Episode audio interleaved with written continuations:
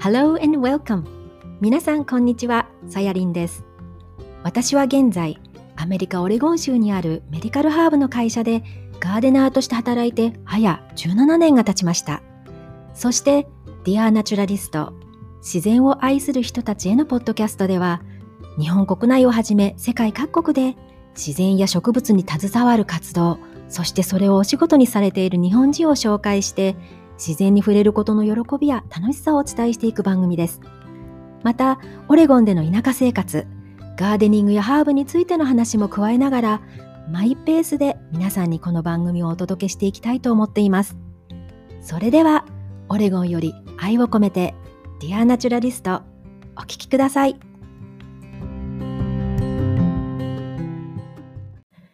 こんにちは。本日はニューヨーク在住のセルフケアメンター、そしてスパニストでもあるポルジェス・リツコさんをお迎えしました。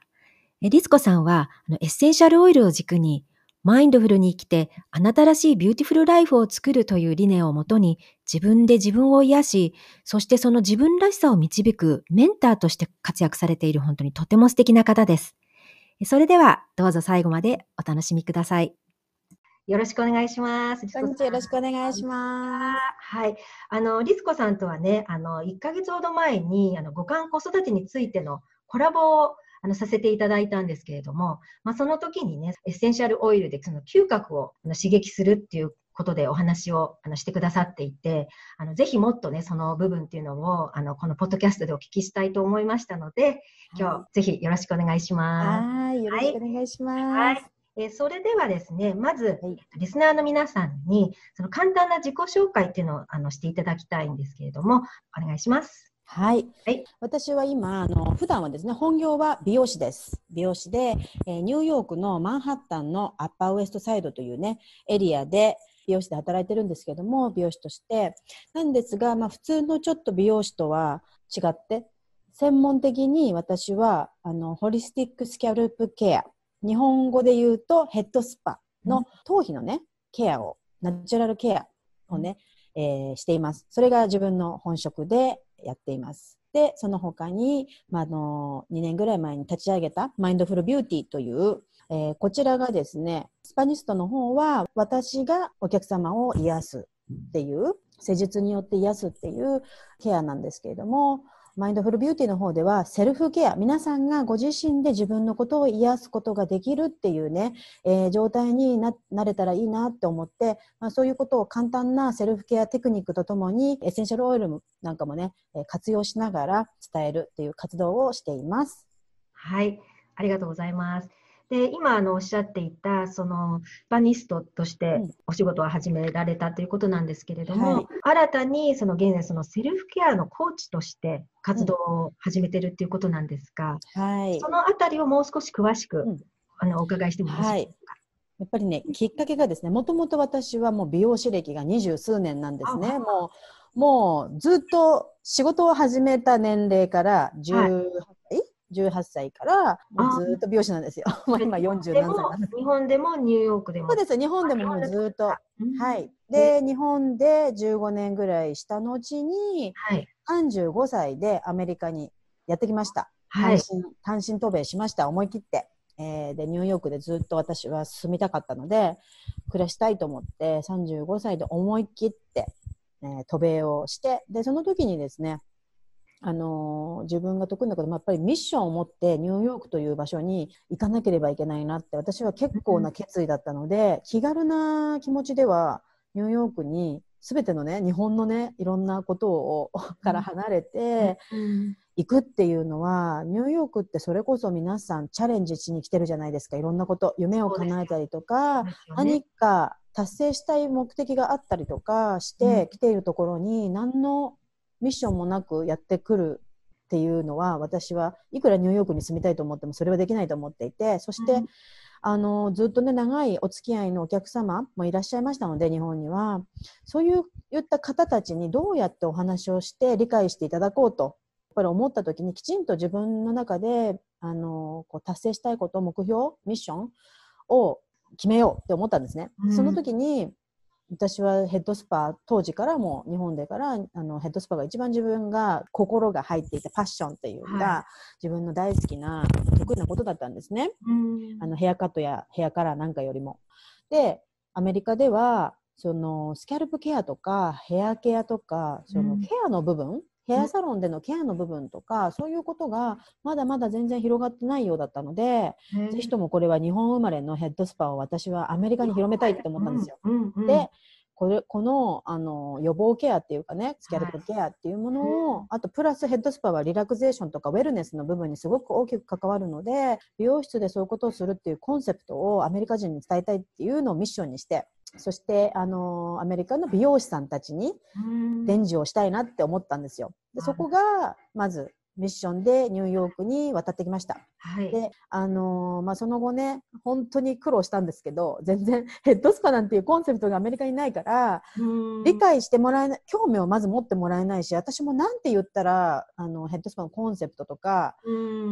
試してもらったりとかしてくれるっていうのがちょっとね、なかなか本当にこれは、あの、チャレンジングでした、本当に。それは何年前長いこと。でしょう？えっとね、8年前にアメリカやってきたので、えっとね、過去、アメリカに来てから6年間は鳴かず飛ばずで、もういろんな方法でヘッドスパ進めようっていうか、うあの、伝えようと思ったんですけども、はい、本当に伝わらなくてね。その、アメリカ人の方に重要性がなかなか伝わらなくって、本当に苦労しました。多分ね、6年、その私が来たまあ8年ぐらい前になると、まだその時はセルフケアブームのちょっとまだまだ前だったかな、この数年ですよね、すごくアメリカでもそのセルフケア、セルフラブ、自分で自分のケアをするっていうのが、やっぱりヨガとか、まあそういった流行から発生して、えー、自分で自分をケアする。なんかね、アメリカってそういうのないんですよね。あの、やっぱり自分の体のケアはプロフェッショナルのところに行って、プロフェッショナルにやってもらうっていうなんか意識が高くって、自分たちはなんかそんなに知らない？知らないっていうか勉強しようとしない？そこがアジア人とちょっと違うなっていう？そうですよね。そうん、東洋医学と西洋医学の、すごくそこが違うんですよ。そう、ヘッドスパはもう本当に予防的な美容なので、あの、お医者さんではないですし、あの、なんていうかな、そしてあとは美容室っていう場所のコンセプトもちょっと違うんですよね、アメリカと日本だと。そうなんですか。はい。もうね、日本は、お客様がやっぱり癒されたい、綺麗になりたい、なんかゆっくりしてリラックスしたいって思っていく場所なんですよね。うん、だから美容師さんとかサービスとか空間もすごかリラックスする空間に作られてるんですよ。そう。だけど、で、美容師さんも当たり前になんかシャンプー上手にしてくれたりとか、マッサージしてくれたりとかするじゃないですか。アメリカはもう美容室は髪の毛のヘアカラー、今の流行のヘアカラーをする、カットをするデザイン、アーティストなんですね、アーティスト。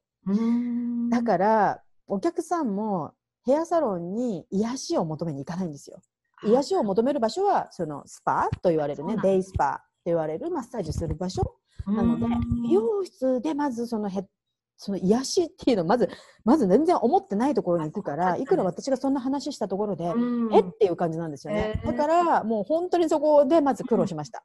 うん、やっぱりアメリカはそういうのがないんですね。ない。全然違います。うん。ああ、そうなん私みんな急が急いでるし、急いでるし、まあ美容師さんももうなんかアーティストって感じでババババってなんかかっこつけてかっこよくやるみたいな。そうだから美容師さんもなかなかそのヘッドスパを学びたいみたいな人もなかなかこれ難しくって本当に。やっぱりかっこいい仕事したいんですよね。あ なるほど。ヘッドスパかっこいい仕事じゃなかったんですね。そのかっこいい仕事じゃない。やっぱ癒し系で全然違うマッサージセラピストとかの方に近いようなイメージだと思うんで、まあ、ヘアスタイリストが癒しをやるっていうのは、ままあ全然違う職業の感じがしちゃうんでしょうね。多分。うん、そういうところから一から入って、そうなんですよ。ここまで来る道のりっていうのも、ね、ここまで来るの道のりそうで、おかげさまでね、本当に、えー、過去3年間ぐらいは、うん、もうヘッドスパがあの知っていただけて、うん、で体験される方もすごく多くなったんですね、お客様も。そうですね、なんかマスコミそうなんですよ。もうそれがきっかけですよ。結局。ね、そう。だからやっぱりそのアメリカがセルフケア、 self-love、ってっていうのが、うん、こう流行みたいな感じの流れになってトレンドになってきて、うん、えー、いろんなメディアでそのセルフケアっていうのを取り上げるようになってから、うん、たまたまたまたま私のサロン働いてるサロンの目の前に目の前を NBC のトゥデイショーのあのディレクターの方が通ったんですよ。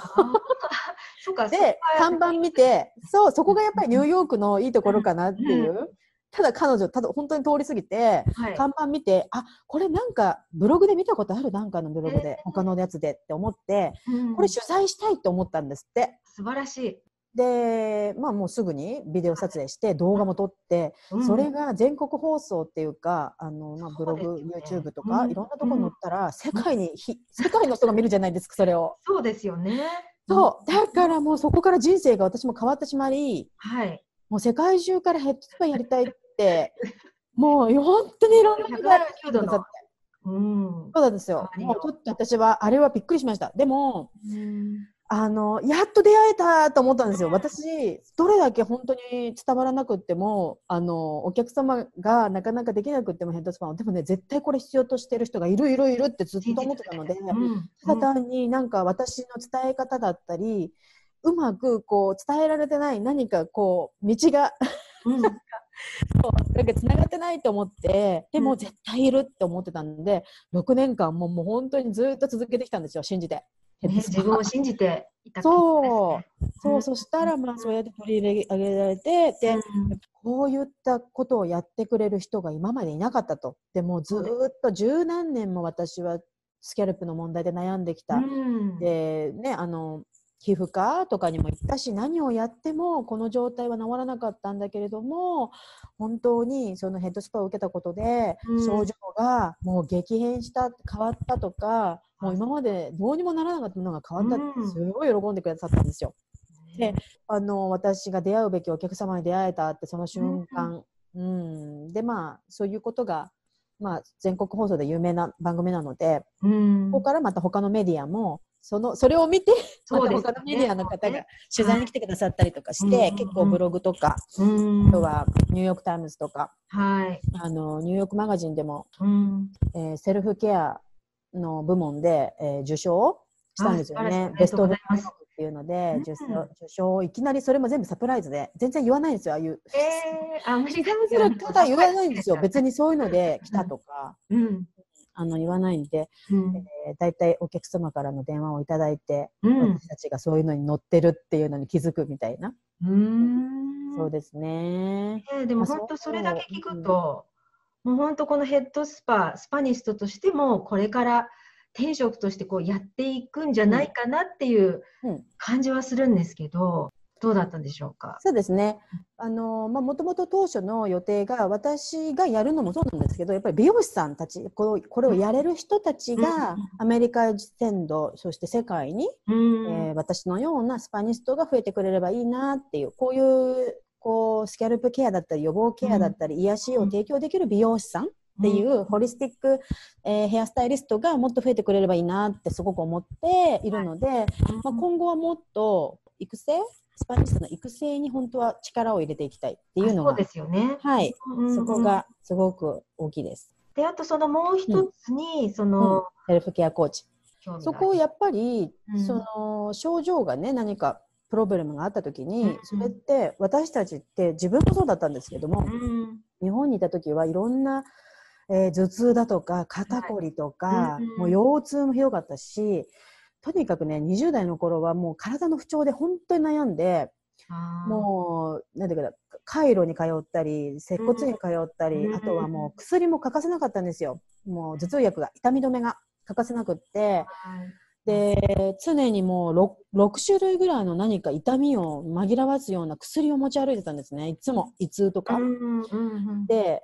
やっぱりある日、ずっとこの自分をヒーリングするのに誰かの手を借りないと自分が治せないって思った時にその腰痛とか、うんはい、腰痛とかって本当にあれしんどすごい辛いしそう、でも本当に精神的にも参るんですよ。痛くて動けないとかって。やっぱり体の自分のパーツの一部が正常に機能してない状態って、うん、もう気持ちが見えるじゃないですか。そうですよね。で、私はそれが20代の時に腰痛になってしまったので、座骨神経痛に、もうこのまま一生私は誰かその先生治してくれる先生が、毎月毎月私の体を見てくれないと私は生きていけない 生きていけないのかと思ったら本当に絶望的な気持ちになってしまって、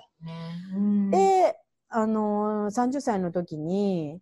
自分で治せるようになりたいと思ったんですよね。なんか自分の、うん、体を。そして、はい。えー、霊気ヒーリングに出会ったりとかして、自分で癒すっていうコンセプトを自分でなんかこう自分自分が知った30歳の時に。なるほどね。そう、自分で癒すっていうコンセプトに出会って、そんなコンセプトがなかったので、いつも、で、ニューヨーク来る時も、その腰痛が一番結構心配だったんですよ。そんな、あの、これから修行に行くのに、体が痛い、私大丈夫かな？これメンテナンスしてくれる人見つかってない。だから最初にしたのって、パソコンで、ニューヨークのカイロプラクターの先生をリサーチしたんですよ。メールしたりして。うん、やってもらえるかどうか。だから、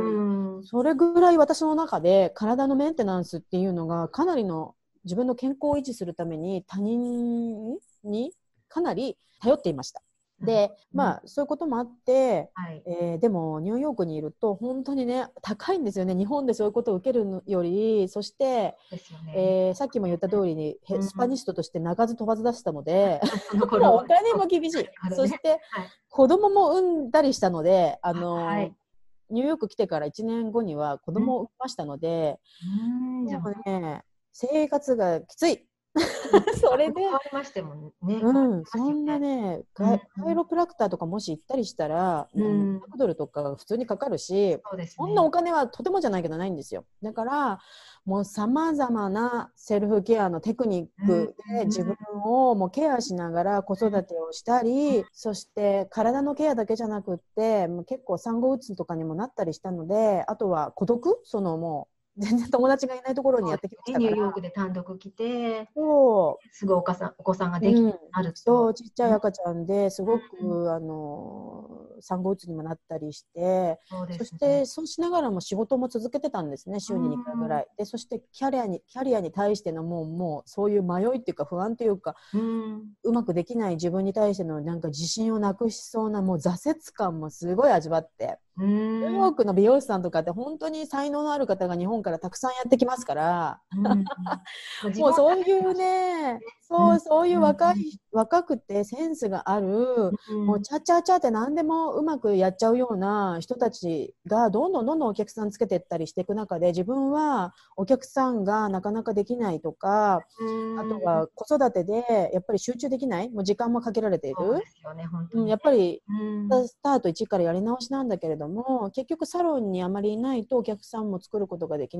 うん、それもすごいストラグルしたんですよ。で、そういった中でやっぱり心を自分の軸をね、うん、しっかりでもそれの中でも自分のことを信じて自分のやってることを信じて、うん、諦めずに頑張るっていうのをするためにもう本当にメディテーションだったりアファメーションだったり、うん、あの霊気ヒーリングだったりもいろんなことを私は、あのもう本を読んだりもいろんなことして自分を保ってました。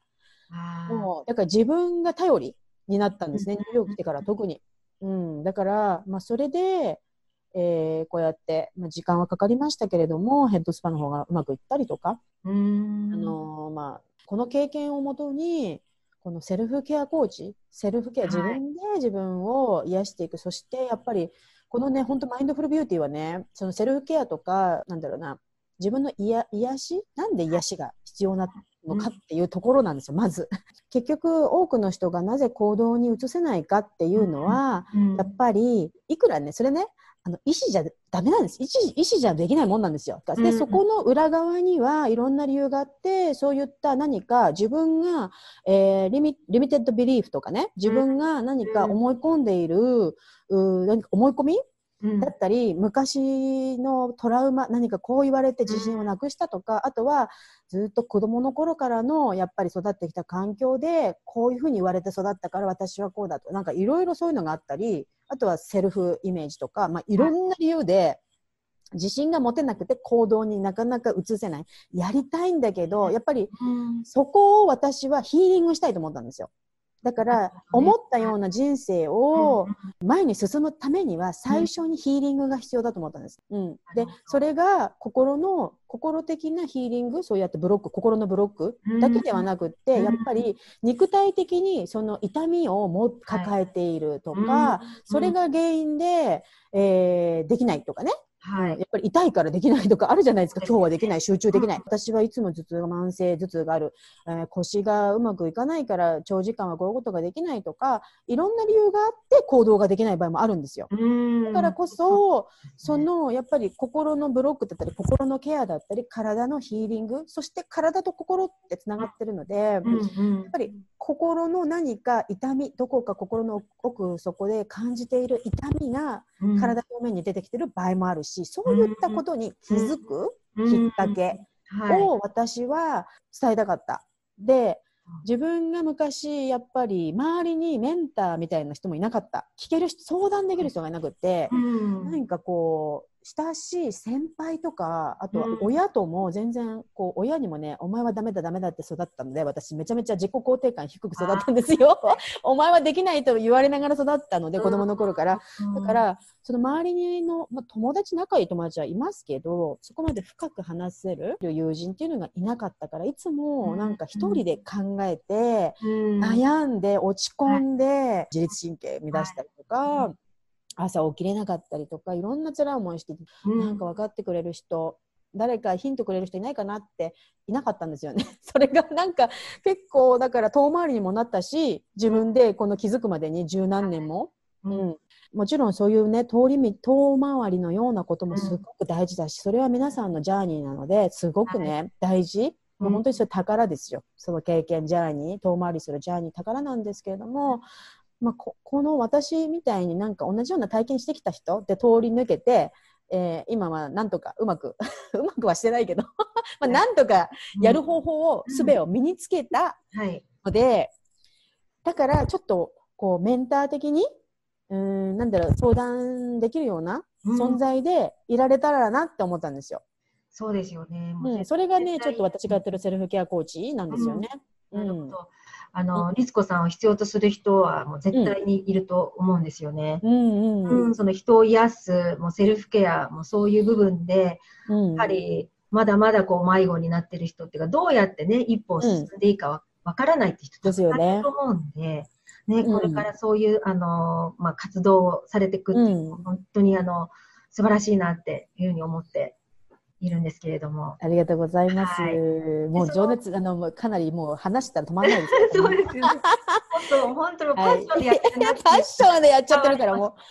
う。うん。何はい、ね、ぜひぜひ。そのセルフケアコーチをやる中で、うんうんうん、実際にそのエッセンシャルオイルっていうのを取り入れて、ね、まあ、やっていくっていうのが、はい、まあ、律子さんのちょっとこう強みみたいなところがあると思うんですけど、はい、まあ、その辺のそのエッセンシャルオイルについてもちょっと今日はあの、お話ししたいんですね。はい。で、まあ、皆さんもね、もう最近はアロマセラピーとか、もう本当に一般の方たちはもうそれを聞けば、あ、こんな、まあ、オイルなんだとか、少しはこう、想像つくと思うんですけど、実際にでも、どんなものなのかとか、使い方や生活への取り入れ方って、まだまだなんかこう知らない方とか、うん、あの、いると思うので、そのあたりをもし、そのリスコさんから今日教えていただければ嬉しいんですけれども。はい。はいそうですね。もう私がこのね、だからそのエッセンシャルオイルも本当に私が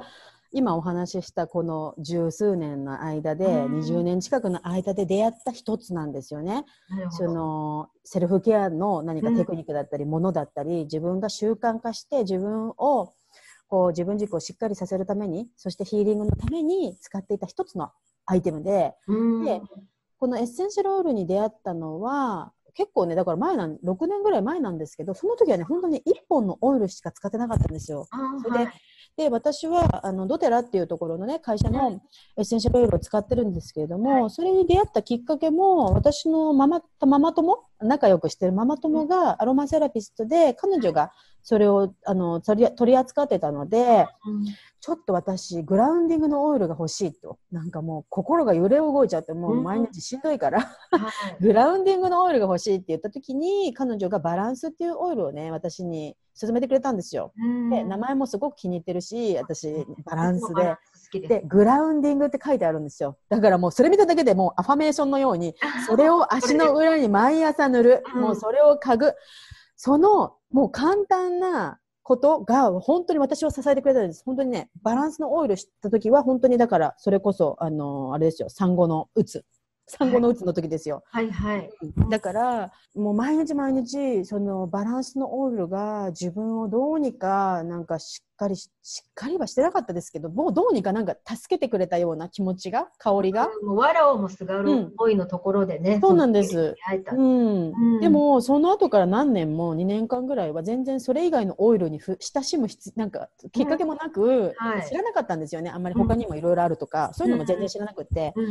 あのー、まあ、数年前にこのヘッドスパがすごい忙しくなった時に、はい、私体調を崩しまして、もう過労で。うん、過労それもすごくターニングポイントなんですよ。やっぱりものすごく私は伝えたいという気持ちが強くって、本当にできるだけ多くの人にヘッドスパをしたいと思ったんですけども、自分の体を壊してしまいました、それで。はい、もう毎日毎日もう胃の激痛となんか消化ダイジェスチョンの問題とか出ちゃって、あとはもう、片頭痛が10年間治っていたのに、片頭痛がまた始まってしまったんですよね。で、これが片頭痛が本当に辛くって、薬がやっぱり手放せなくなってしまった。はい。で入院したりとか、倒れたりもしたんですよね、貧血で倒れたりとか、その過労で。なんかそんなことが本当に2年ぐらい、うん、2年ぐらい前に起きて、もうこれは本当にサイン、サインっていうか、どうにかしなければいけないって思ったし、うん、薬、痛み止めがこれが解決になってないことは私は薄々分かってたんですが、とにかく忙しい。もう本当にセルフケアっていうか、本当に人のケアをしているのに自分のセルフケアが追っついていかなくって もうついていかなくってそれぐらいもう疲れ切っていたしその痛みをごまかしながら仕事に行くなんかもうなんか自分の痛みは隠して、えー、それよりもあのお客様を癒したいという気持ちがあったんだけどもやっぱり自分がね、どこから課題が分かる、私、エナジーの、そうやって霊気とかもやりますので、やっぱり自分の波動が下がっていたり、病気だったりする場合ってすごく波動が下がるんですよ。そうですね。そういう私がどれだけのヒーリングを他人に与えられることができるだろうって本当に思った時に、しっかりこれは自分と向き合って、うん、あの痛み止めでごまかさないで何かあのもっと自分のもっとヒーリングのパワーを引き出したいしあのケアをしたいって思ってドテラがもっといろんな種類商品、はい、オイルがあることを思い出して、はい、エッセンシャルオイルでちょっとやってみようかなと思ったんですね。そしてこれなんでエッセンシャルオイルで直そうかなと思ったのが、はい、普通私たちが一般的に知ってるエッセンシャルオイルってあのイギリス式と言われるもので、まあ、はい、アロマセラピストさんがマッサージの時に使ったりとか、あのあとはディフューザーで炊いてお部屋でいい匂いでリラックスするぐらいの使い方しか私たち日本人っていうのはアロマセラピーが日本に伝わった時にその使い方しか習ってないのでそ、ね,、れしか知らないんですよ私たち、うん、なんだけれども、はい、エッセンシャルオイルの使い方って実はフランス式イギリス式っていうのがあってフランスではこのエッセンシャルオイルを本当にお薬のように使うんですよ。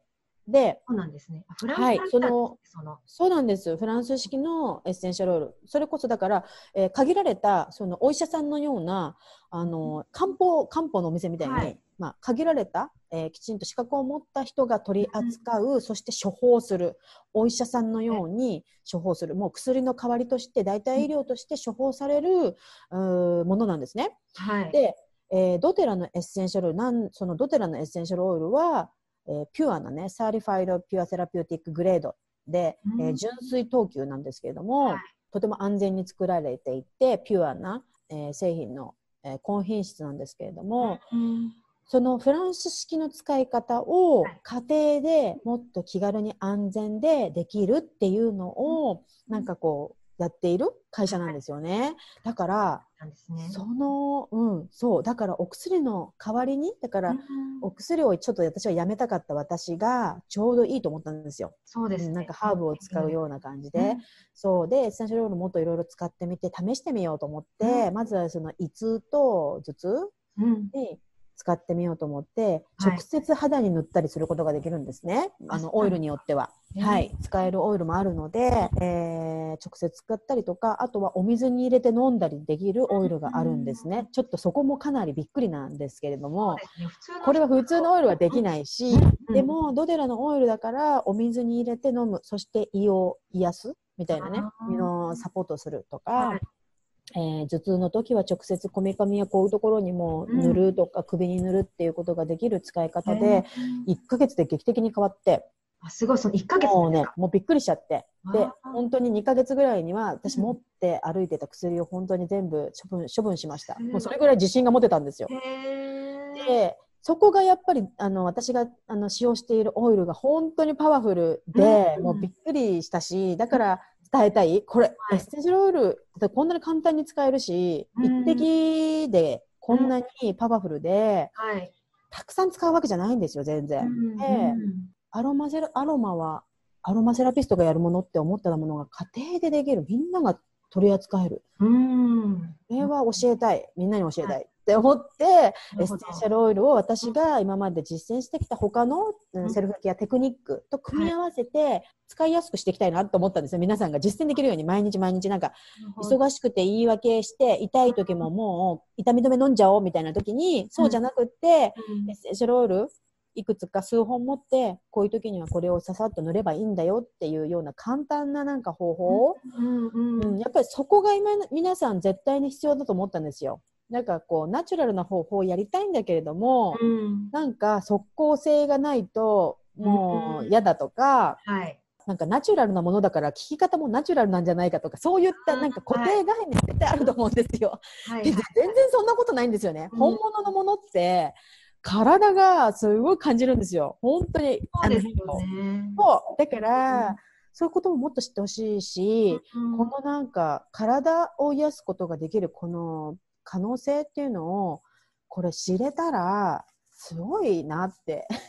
思ったんですね。で、まあ、こういうふうにお水に入れて飲んだりとか、直接塗布したりとか、はい、うん、あの、いろんな方法をね、あの、伝えています。それがちょっと独特なドテラのエッセンシャルオイルの使い方ですね。私が取り扱ってる。そうですね。まだそういうの、あの知らない方とかも多分、たくさんいますよ。いらっしゃると思うと、まあ、そのあたりはね、やっぱり自分も教育っていうか、あの学ばないとね、そうなんです。オイルのがいいのかとか。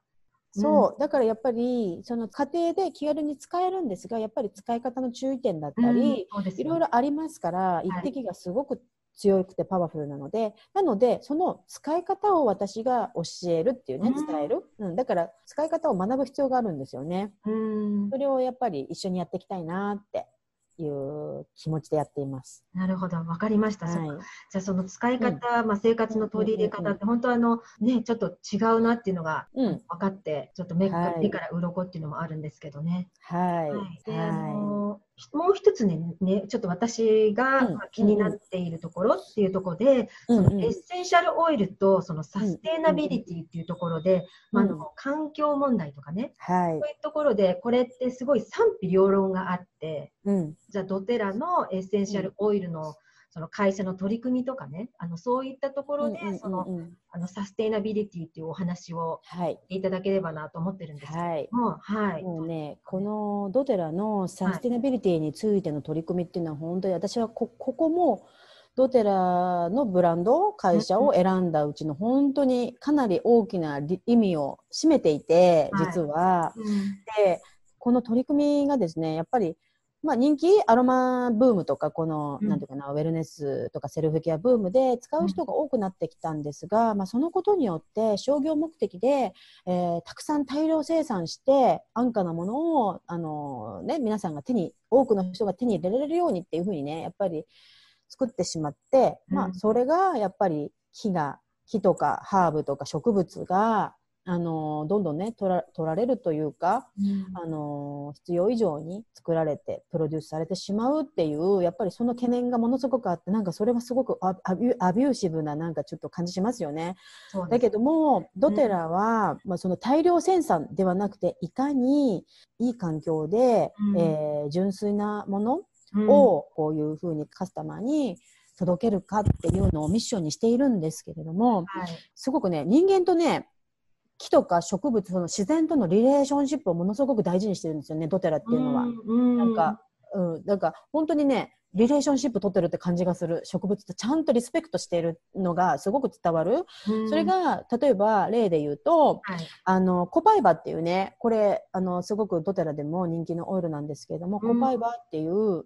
アマゾンとかで取れる木があるんですけれども、はい、その木のところの樹液、うん、樹脂か、樹脂から、一本から、一本の木から、たくさん、まあ、取ろうと思ったら、その木から全部取れるだけ取っちゃう、そういうね、こともできるかもしれないんですけど、取れれば絶対そんなことしない。やっぱり、一本の木から、えー、必要な分だけを取って、きちんと、あのー、コパイバの木のためにも、きちんとコパイバのために取っておく。ね、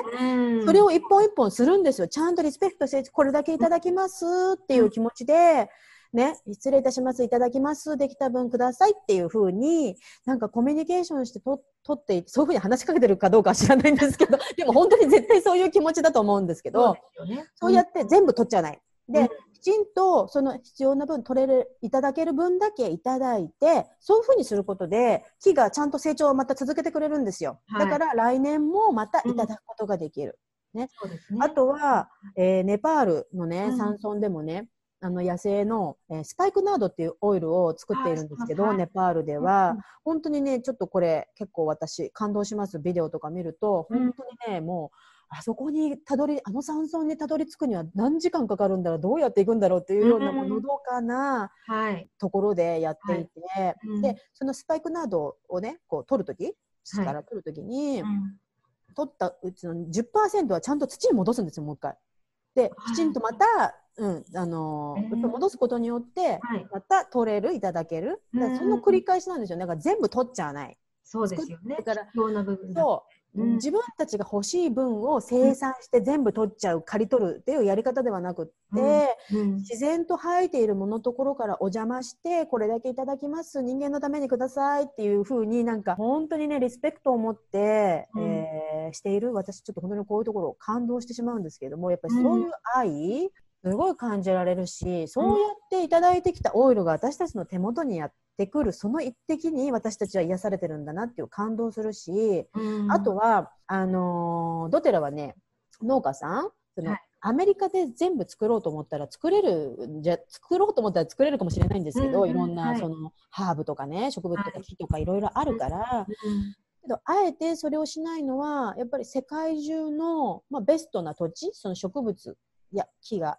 えー、ベストな状態で、えー、育つ、うん、そして、えー、たくさんのエナジーを受けることができる環境を選んでそこに出向いて探して、うん。はい、えー、そこの地域の人たちとお話をして、うん、でえー、大体ね、そういったね、地域の方たち、やっぱりお仕事がなかったりとか、ね。えー、やっぱり発展途上国がすごく多いんですね、うん。はい、えー、やっぱりそれだけね、肥沃な土地を持っている場所っていうのは、うん、あんまあんまり文化がね、こう入り込んでなかったりするから、やっぱり肥沃な土地があるわけであって、うん、えー、植物とか木とかもね、ものすごくこう良い状態で育つと思うんですけれども、だけれどもやっぱりそこに住んでる方たちは、やっぱり仕事がなかったり、あとはなんか仕事もらってきても搾取されてしまったりとか、の賃金がねやっぱりいただけない？なんか働かせるだけ働かされて、はい、安い低賃金で働いてる、こういうの、まあ、よく一般的な会社で言うとちゃんと契約して公正な賃金を支払う。これがフェアトレード。そしてきちんとした値段で、はい、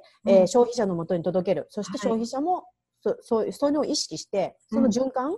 それがフェアトレードなんですけど、ドテラでも独自の高インパクトソーシングっていうのをやっていて、高インパクトなんで、やっぱりお互いにインパクトを与え合う。だから、会社ドテラも作ってもらうことで、会社はそれを、えー、素晴らしいエッセンシャルオイルを作ることができるんですけれども、まあ、それをお願いした農家さんたちも、えー、きちんとしたドテラ側がえー、お金を支払うっていうことによってその地域が潤うきちんと経済が回ってくる、うん、そしてみんなが職を持ってちゃんとねあの人権も扱われる。そして職業訓練も全部ドテラがしているのでトレーニングとか機材とかも提供したりとかしているのでそれがやっぱり生産者から全員収穫者から全員に対してのリスペクト。これがありますよね。やっぱりこの co-impact という考え方がドテラ自体がネットワークビジネスっていう形を選んだのも、本当にこれが関係するんですよ。なんか、ドテラがそのままダイレクトに普通に、えー、いろんなお店に売って、ホールセールで売って置いてもらうことってできるんですけれども、そうじゃなくって、い。ろんな方、エッセンシャルオイルを使って、ドテラのエッセンシャルオイルを使って感動して体験した人たち、その人たちにも opportunity、その人たちがエッセンシャルオイルを売るっていうことができる。そしてその人たちの経済が回ったりとか、あとコミュニティを作ったりとか、そういったオポチュニティを上げたい。ってドテラは純粋に思ってあえてこのネットワークビジネスの体系をとっています。携帯を取っています。だから、それがすごく循環を感じるんですね、私。やっぱり誰から買って、どういうふうに手に渡って、またどうやって循環して生産者のところに、私たちが買ってる1本のエッセンシャルオイルが使うことで、そういった方たちがまた生産して、ね、経済が回ってるとか、こう想像すると、なんかすごく嬉しいし、そうですね。えー、ね、そうなんですよ。うん、うん、すごく嬉しいし、うん、あとはヒーリングハンズっていうのもやっていて、えー、私たちね、その買うたびに1ドルとか、まあ、好きな金額とか寄付できるんですよ。その最後のチェックアウトの時にね。で、私毎月毎月1ドル、そこ絶対にチェックアウトの時にするんですけど、エッセンシャルオイル買うたびに、はい、全部それがね、あの、ヒーリングハンズ基金っていうのに世界中の災害とか、あとは必要な、助けが必要なところとか、はい、あとは学校設立とか病院の設立とか、あとはそういった発展途上国に水がね、通ってないとこだったらパイプラインを作ってお水を提供、ね、供給するようなプロジェクトをしたりとか、いろんなことをしていて、まあ、私は本当にそこの人と人とのつながり、なんかこう、良いものを独り占めしない、もう植物から全部取っちゃわないとか、なんか会社で全部利益取っちゃわないとか、はい、なんかそういうことじゃなくて、なんか誰かのためにっていつも考えながら、それが自分のためににもあなって、うん、で、なんかその、愛の循環が起こると、すごくそれがサスティナビリティだなーってなんかすごく思って、私、私はね、それが？うん、なんかそれがドテラのサスティナビリティかなって思います。はい。本当にそうですね、その通りで、うん、私もいろんな、まあ、あの記事とかを読んでた時に、うん、ね、あのドテラのその取り組みってどうなのかなっていうのをちょっとこう気になっていて、あの少しなんか記事なんかも読ませてもらった時に本当例えば、 shipping に使うボックスとかも変えてみたりとか、はい、でもそれによって、なんだろう、1.3ミリオンスクエアフィートのあの、カードボード段ボール箱がもうそこでセーブできた。っていうことで、本当すごくあのその、うん、無駄なものを作らないっていう取り組みとか、ね、まあ、あとはそのプラスチックのラッププラスラップ、バブルラップとかそういうものもあの、なくなって。なくなったりとか、うん、そうですね、そういうことをやってて、もう本当すごいんですよね。うん、この数値で見ると、まあ、そういうことをドテラの会社がやっているだけで、その距離で言うと、東京からコナのハワイに行くまでの長さのプラスチックがもう、実際に、すごいすごいすごい。あの、イルミネートをなくするようになったっていう、すごいインパクトがね、特に大きな会社でそういうことをすると、本当そういうインパクトが、すごいと思う。っていうのがすごいなっていうのと、そのさっきの循環じゃないですけど、まあ、オイルを作るところで、まあ、いろんな、あの国とかに行って、需要もでき、仕事の需要っていうのもできるわけで、うんうん、まあ、そういうことによって、本当にもうなんか、もうたくさんの人のね、その仕事を与えられることになったり、うん、本当にそのそういうところのやっぱり循環っていうのも絶対必要なので。すごい大事ですね。うん、一概にね、うん、環境問題イコールもだけにね、クローズアップじゃなくてね。うん、まあ、もちろん多分そういうふうにまだ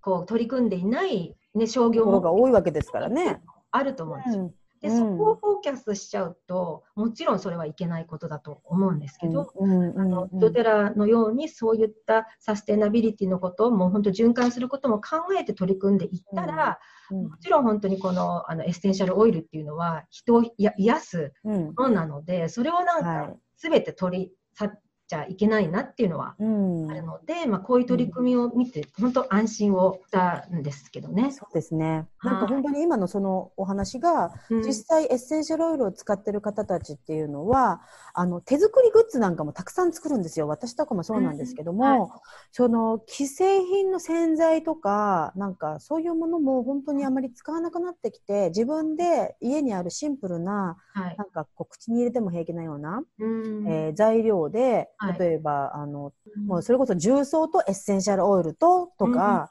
酢とエッセンシャルオイルと、とか、そういうふうにクリーナーをつく使ったりとか、あの、こう、ケミカルを使わないような、普通に日常の生活もしたりするんですね。なので、そういったインパクトが、やっぱり、えー、物をあまり買わないというか、プラスチックに入っているボトルのものを買わなくなってくるし、自然と。なんかもうね、いろんなものをあんまり買わな、あ、こんなに買わなくて、散々今までいろんなものを揃えてたなっていうことにちょっとびっくりしてしまって、洗剤もいろんな種類、掃除のね、グッズもい。ろんな種類揃えてたりとか、はいああそんな必要なかったんだなっていうことに気づいて、うん、なんかすごく生活がどんどんシンプルになってく、うん、る、うん、はい、なんかそれはすごく感じますね。なんでやっぱりそこがだから環境問題にもね、水質汚染とか、うん。はい、えー、そういうところにもすごくつながってくるので、本当にそうですね、えー、はい、すごくいいかなっていう。うん、うん、本当一人一人の気づきが、はい、こういうところで変えていけるパワーになってくるっていうのもあると思うので、うん、ですね、でエッセンシャルオイルを学んだことで、はい、まあそういう。そう、そうなんですよ。また違うものをね、意識がね、うん、そう、何か違うプロダクトを選ぶときにも選び方が変わってくる。そうですよね。そうそうそうそう。うん。だから、そうなんですよ。あのそういうことをこう頭に置いて、そのエッセンシャルオイルのその貴重な一滴を使うときに、うん、そのなんか誰にインパクトがね、当たって、うん、与えてるんだろうって、誰の顔が浮かぶだろう。だから、誰から買うかとかが重要になってきたりとか、あとはどの会社から買うかとか、はい、どこのね、普通にスーパー行くのにでも、やっぱり大型の、なんていうの、あのチェーン店で買うのかとか、なんかそういったいろんなこと、うん、がすごく変わってきて、行動が変わってきて、うん、なんか、たったね、その、エッセンシャルオイルを使うライフスタイルから、だからすごく大きく変わってきますよね。そうですね。本当にね、うんうん、その通りだと思うんですよ。私もだからその辺気になっていたので、今日、あの、律子さんにお話すごい聞けて、あの、うん、です。はい、はい。ありがとうございます。で、はい、もっともっとたくさんお話ししていきたいんですけど、ちょっと時間もなってきているので、そうですね。いつも、あの、私最後に、あの、質問をしていまして、はい。今回は、あの、律子さんは、あの、エッセンシャルオイルに詳しいのでね、あの、ぜひ、その、律子さんのおすすめオイルっていうのを一つ、はい、えっと、教えていただきたいんですけど。はい。はい。とですね、私のおすすめオイルはメリッサというオイルで、はい、メリッサっていうのはレモンバームって言った方が多分、皆さん聞いたことがね、あるかなと思うんですけど、ドテラではね、レモンバームのことをメリッサという名前で、えー、表示で書いてあるんですが、はい、これがね、まあ今年いろいろありましたし、コロナで皆さん。人生がいろいろ変わったりとか、まあ良い方にも悪い方にもそして自分のことをね、いろいろとね、こう、深く考えるきっかけになった年なんじゃないかなって皆さんが。で、その中で、やっぱり、本当の心の声みたいなものとか、その、なんかそういうものが聞こえ始めてきたり、もしくは何か知りたいのになかなかこう、はい、それが見つけられないとか、あの、ちょっとそういうふうに悩んでる方もいらっしゃると思いますし、はい、何か変えなきゃいけないんだけど、もうなんだろう私ができることってね、えー、そういう方たくさんいらっしゃると思うんですよ。はい、で、その段階に皆さん、なんかこう、チェンジする、えー、今シフトしていく、うん、時期だなって私はすごく感じているので、はい、で、今日はこのメリッサがなんで、えー、私が選んだかっていうと、はい、これはね、魂の目覚めっていう意味があるんですね。うん、えー、私はエッセンシャルオイルをスピリチュアル的な意味でもあの結構使っていて、で、まあ、心と体とスピリットっていう部分にフォーカスをしながらエッセンシャルオイルとセルフケアを組み合わせて使ってるんですけれども、はい、メリッサのこの魂の目覚め、そして真実と光をこうくれるんですね。なので、すごくこう暗いところに、なんかもう今もう何もわからないっていうどん底の状態、仕事を失ったりとか、まあ、何か、まあ、コロナでね、ご家族を失った方もいらっしゃると思いますし、病気で希望が見えない方、いろんな様々な方がいらっしゃると思うんですけれども、このメリッサが真実と光をくれるんですね。光っていうのは希望ですよね。はい、で、この真実っていうのは、私たちがなぜこの世に生を受けたのかっていうね、その真実。うん、why ね、why, why ですよね。なんで、うん、いうのを教えてくれる、気づかせてくれる、光とね、この波動の、あの、高いオイルなんですね。なので、今日は何か答えが欲しいっていうかね、何か希望が欲しいっていう方へ、このメリスタ、ぜひね、ボトルからそのまま直接変えていただいてもいいですし、うん、えー、少しね、本当にちょんとね、指先に本当に軽く嗅いだ後に、ちょっと指先に少しつけて、人差し指につけて、うん、この使い方なんですけど、ちょっと今日はセルフケアの仕方っていうかね、私のテクニックを一緒に教えたいと思うんですけども、人差し指に今メリスタつけたときに、この第3の目のところ、この眉間のところですよね。はい、ここの部分に指をこういうふうに当てて、指に当てて、はい、で、この時に、えアファメーションを一緒に整います。で、私すごくアファメーションっていうのが、本当に自分のね、軸をしっかりさせるのに、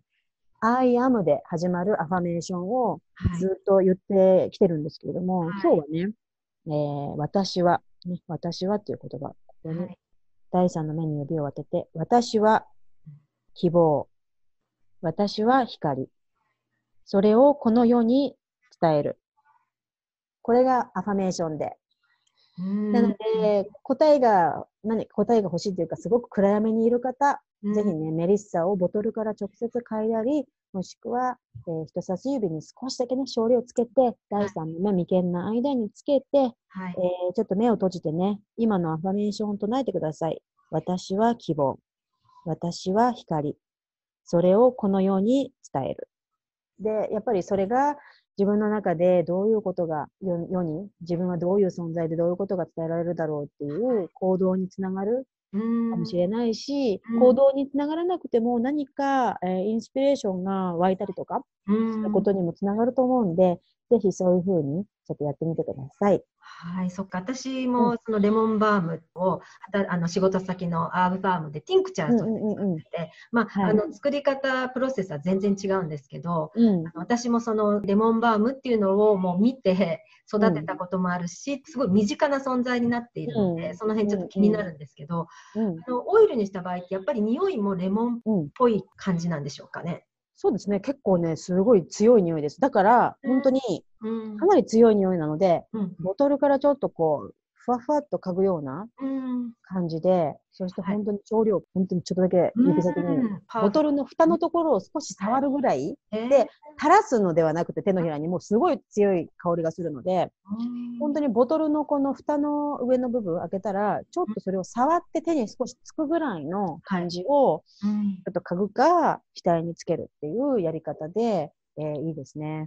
そうなんですね。うん、そのレモンバームっていうのを、まあ、私が見てる限り、オレゴンのあたりだと、本当にあの、よく育つんですよね。もう種からこう折れて、もうたくさんこう、新しいレモンバーグが生えてきてて、もう私としてもなんかあの草のような、雑草のような、あの感じで、いつもなんかこう、綺麗に周りしたりとかしてしまうぐらい、本当に強いハーブですし、場所を選ばずに、結構いろんなとこに生えてくる、あの植物なんですよ、はい、なのですごくびっくりしたのがプライスリストを見た時にね、うん、まさかのレモンバームメリッサが本当にもうトップ1とかそのぐらいのすごい高いオイルになって多分100ドル近くするような金額なんですよ。なんでなんかいくらだったかな周りにはレモンバームがたくさんいて、うん、こんなにあの育ちやすいんだけど、うんうん、実際に、まあ、オイルにするには、まあ、確かにたくさんの植物がいるっていうところがあるんですけど、うん、まあ、そのあたりでね、ちょっとびっくりしたっていうのは。ですよね。もうしかもこれね、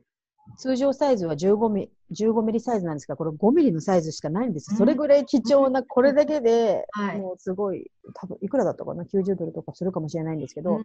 高級なオイルで、でも本当に今言ったように、ちょっとだけしか使わないし、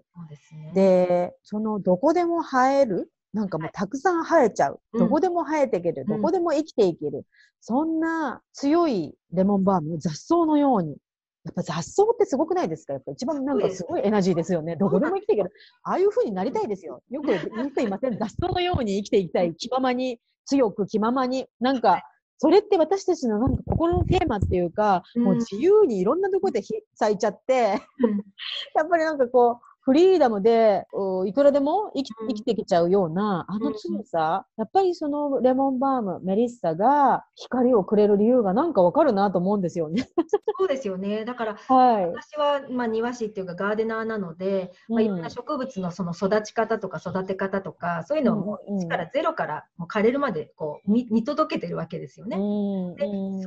うなんか植物とこうコネクションができた時って、例えばそれでオイルを使うと、なんかもっとこう効果が上がるっていうか、ですね。がしているんですけど。うんうんうん、確かに。で、まあでもあとは本当にアバンダントにたくさんあるので、なんかそれもいいですよね。アバンダンスの象徴じゃないですか。もう絶対なくならない。だから、今私も本当にさやかさんの話聞いて、だからこれがスピリチュアルメッセージで私はこう受け取るわけですよ。こういう話を聞いて、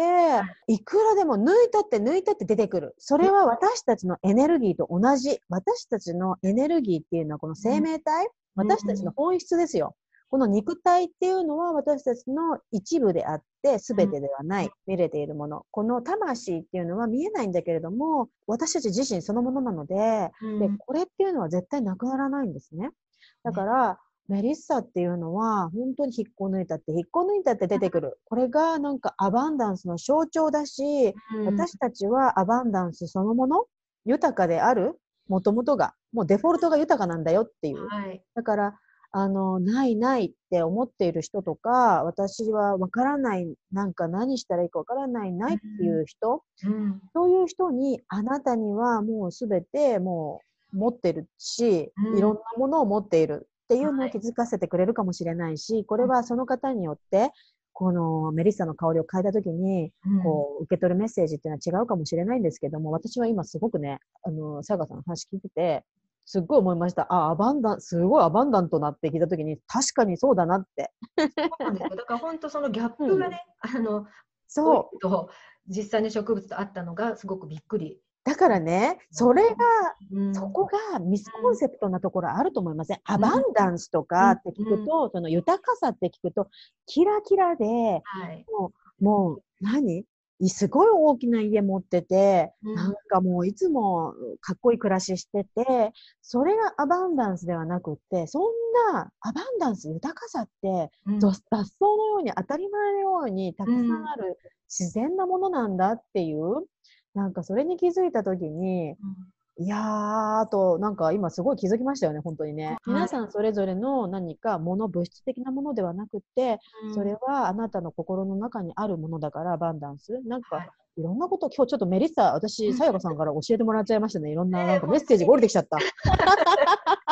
本当に ね、メリッサでつながったまた中っていうか、私もそのティンチャーを、あの送らせていただいたんですけど。そう、そうなんです。あれね、カーミングのね、効果があってね、違う。まあ、アンテアンティウイルスみたいな。のもあるんですけど、うんうん。ね、そうなんですよ。そう、メリッサね。そう、今の時期にすごくいいですよね。肉体的にはこれ、アンアンティウイルス、バイルスなので、あの、こういったあの菌が蔓延している時期なんかは、メリッサはすごくパワフルでいいですね。抗菌として使えます。うん、で、はい、優しいので、子供にも、あの、一応使いやすい。まあ、ティンクチャーの場合私言ってるんですけど、まあ、ね、そういうとこもあるので、本当に素敵なオイル、はい、あの、紹介していただいてありがとうございました。はい。うん。で、まあ、最後に、じゃあ、このね、素敵な律子さんから、うん、あのまあ、今後どういうふうにコネクションをして、まあ、セルフケアの話とかね、はい、あの、はいはい、いいのかっていうのをちょっと教えていただきたいんですけど、はい、はい、私はね、えっと、基本的にインスタグラムの方でいろいろと発信してまして、インスタグラムは2つアカウントがあって、マインドフルビューティーニューヨークっていうアカウントと、はい、えー、もう一つはですね、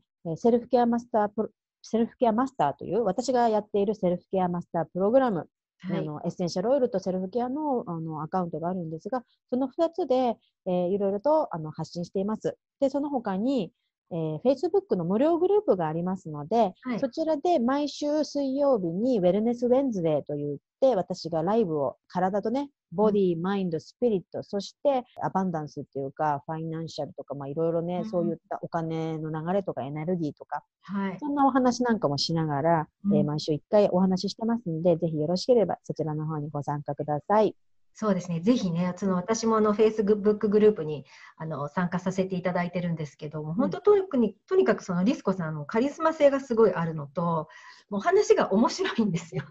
もうすごいいつも笑わせていただくっていう感じの。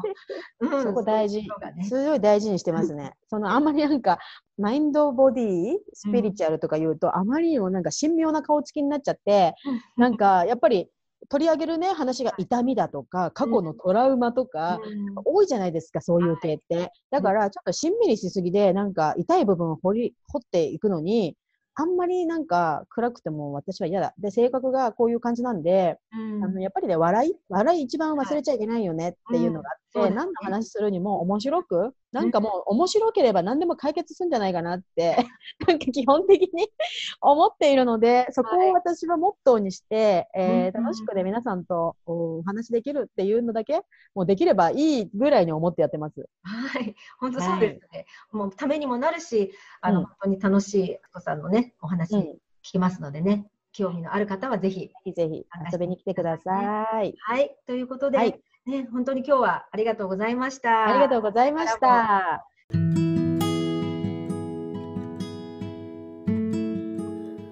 本日のエピソードいかがでしたか？ニューヨークという未知の世界へ飛び出した律子さん。自分の信念を貫き続け、そして心と体のウェルネスを伝え続ける彼女のお話に本当にインスピレーションを受けました。そしてあのエッセンシャルオイルについては本当に扱う会社のリサーチを良くすること、そしてそのオイル一滴一滴に感謝して、その自然と人間との良い循環、そしてあのそれに私たちが気づき行動を起こすことがサステイナビリティにつながるのだと思いました。それでは皆さん、Until the next time, さやりんでした。